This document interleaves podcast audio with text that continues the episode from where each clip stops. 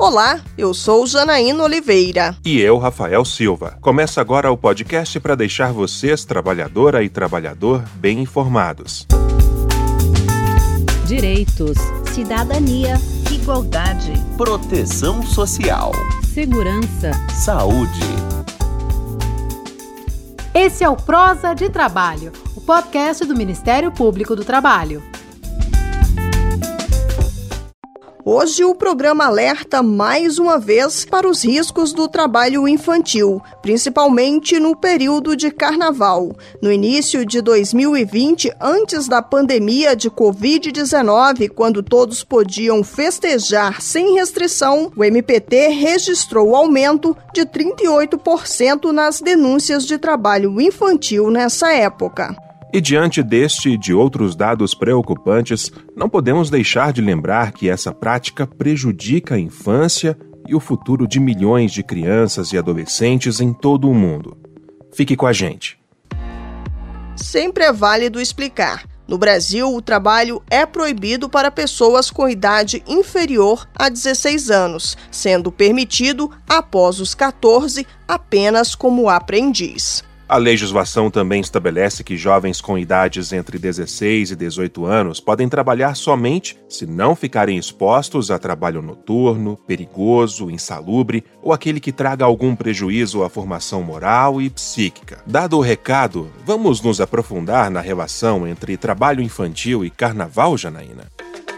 Agora, Rafael, esta edição do Prosa de Trabalho recebe a titular da Coordenadoria Nacional de Combate à Exploração do Trabalho de Crianças e Adolescentes Cor de Infância do MPT, Ana Maria Vila Real, e a secretária executiva do Fórum Nacional de Prevenção e Erradicação do Trabalho Infantil, FNPET, Caterina Volkov. Procuradora Ana Maria, falamos na abertura que as denúncias de trabalho infantil em 2020 cresceram 38% no carnaval. Por que esse período favorece tanto essa prática?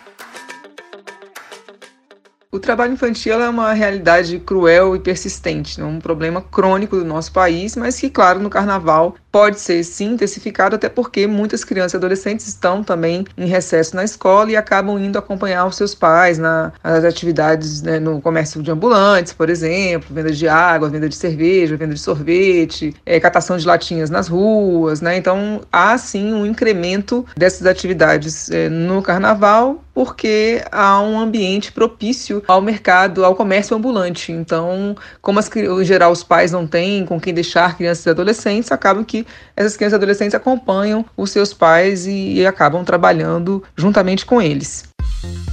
Ainda sobre números, dados do IBGE apontam que em 2019 havia 1 milhão e 800 mil crianças e adolescentes de 5 a 17 anos em situação de trabalho infantil no país, o que representa 4,6% da população nesta faixa etária. Caterina, esses dados são preocupantes? Os dados sobre trabalho infantil ainda são preocupantes, porque a gente tem a meta 8.7 da Agenda 2030, né, sobre os Objetivos do Desenvolvimento Sustentável, que informavam que até 2025 né, a gente tinha uma meta de erradicação do trabalho infantil até esse momento. E nesse sentido, por conta dos desafios da pandemia, somados aos desinvestimentos é, das áreas é, sociais pelo governo federal anterior, fez com que o número de crianças e adolescentes envolvidos em trabalho infantil crescesse consideravelmente. É, isso é perceptível a olho nu, principalmente nas grandes cidades. Voltando ao assunto do carnaval, coordenadora Ana Maria, geralmente como ocorre o trabalho infantil no carnaval? Geralmente, crianças e adolescentes trabalham no comércio ambulante, na venda de águas, de, de sorvetes, de, de cerveja, né, de bebidas alcoólicas, na catação de, de latinhas, também nessa atividade de, de vigia de carros. Né? Então, é, há um incremento nessas atividades que a gente chama de trabalho infantil em ruas, logradores públicos e vias públicas, que é uma pior forma de trabalho infantil, está no decreto da lista né, da 6.481, que institui a lista típica de trabalho infantil perigoso no Brasil, e que é, na verdade, uma forma, a forma, uma das formas de trabalho trabalho infantil mais naturalizada pela sociedade e que oferece inúmeros riscos é, ocupacionais e repercussões à saúde da criança ou adolescente. Há mitos como: ah, a criança que está com pai ou mãe trabalhando está segura. Mas não é bem assim, né? O fato de estar com pais mães responsáveis, legais, não mitiga ou neutraliza os riscos é, em, em, que se embasou o ordenamento jurídico para proibir o trabalho para crianças e adolescentes, né, que são pessoas em peculiar condição de desenvolvimento, ou seja, estão em formação, não são mini adultos, são realmente pessoas em desenvolvimento. E por essa condição são sujeitos de direitos e demandam assistência e atenção especiais por parte do Estado, da família e da sociedade. Falando nisso, há risco de acidentes de trabalho envolvendo crianças e adolescentes.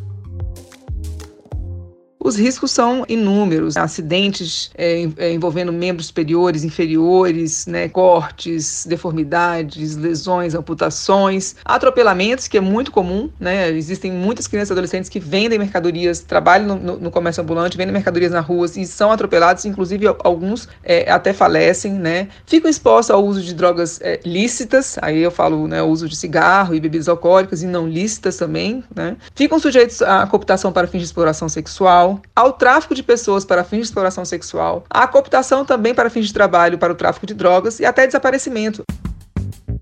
Caterina, outro exemplo de risco de acidente pode ser percebido onde são utilizados trios elétricos. A senhora pode explicar um pouco mais sobre isso?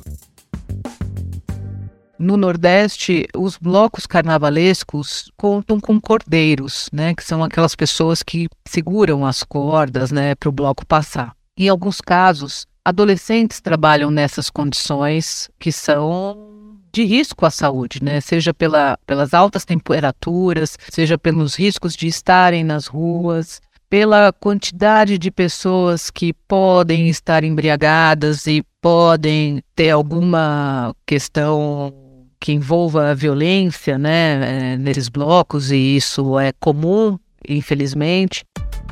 No ano passado, o MPT recebeu 2.556 denúncias de trabalho infantil, o que representa um aumento de 65,5% nas queixas recebidas em 2020.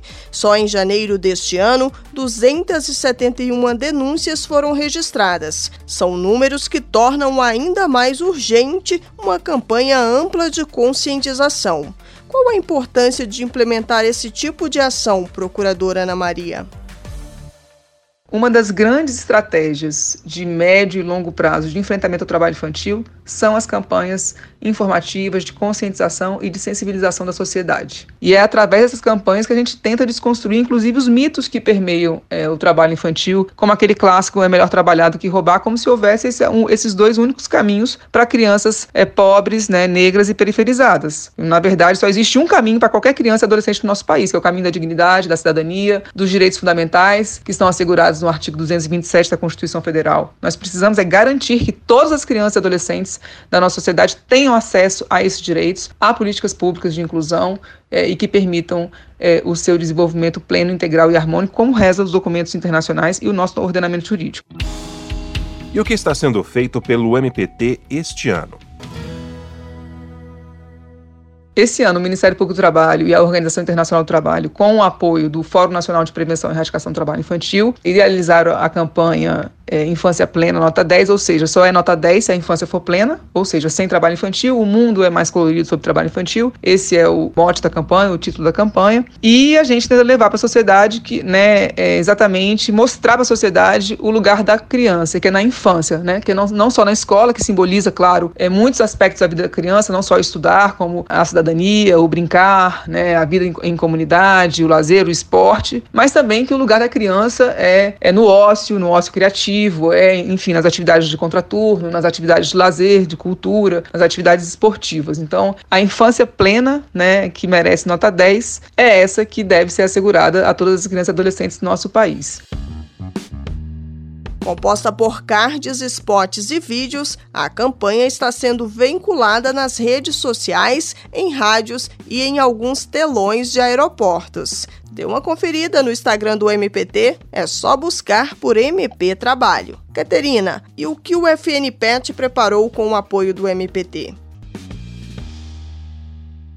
O Fórum Nacional de Prevenção e Erradicação do Trabalho Infantil e Proteção ao Adolescente Trabalhador, juntamente com a Rede Equipate e o Comitê Nacional de Enfrentamento à Violência Sexual, desenvolveram uma campanha voltado para esses dias de carnaval, focando o cuidado é, de crianças e adolescentes nesse período. Né? O objetivo da campanha é sensibilizar a população brasileira em relação ao trabalho infantil e à violência sexual. Então, nessa campanha, a gente desenvolveu uma série de materiais que as e os interessados podem fazer download gratuitamente. É, há um espaço, inclusive, para a colocação de logomarcas de apoio, né, para que todos possam se sentir contemplados né, nessa, nessa campanha.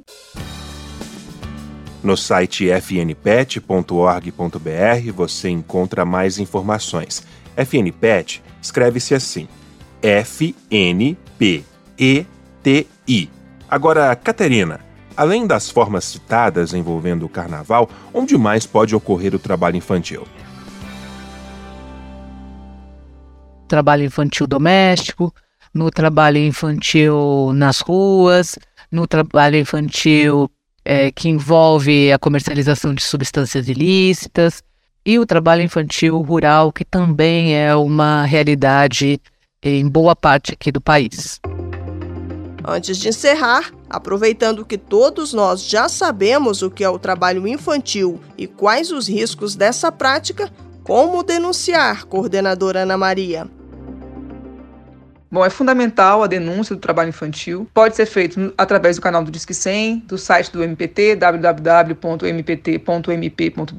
Caso o cidadão ou cidadã não consiga acesso a esses canais, podem denunciar também perante a Auditoria Fiscal do Trabalho, perante o Conselho Tutelar, perante uma promotoria da infância. O importante é denunciar, porque a denúncia vai chegar onde ela deve chegar.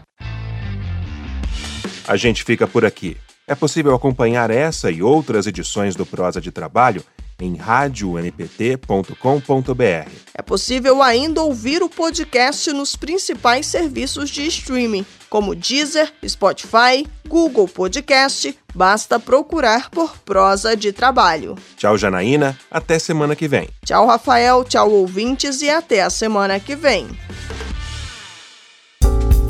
Termina aqui o Prosa de Trabalho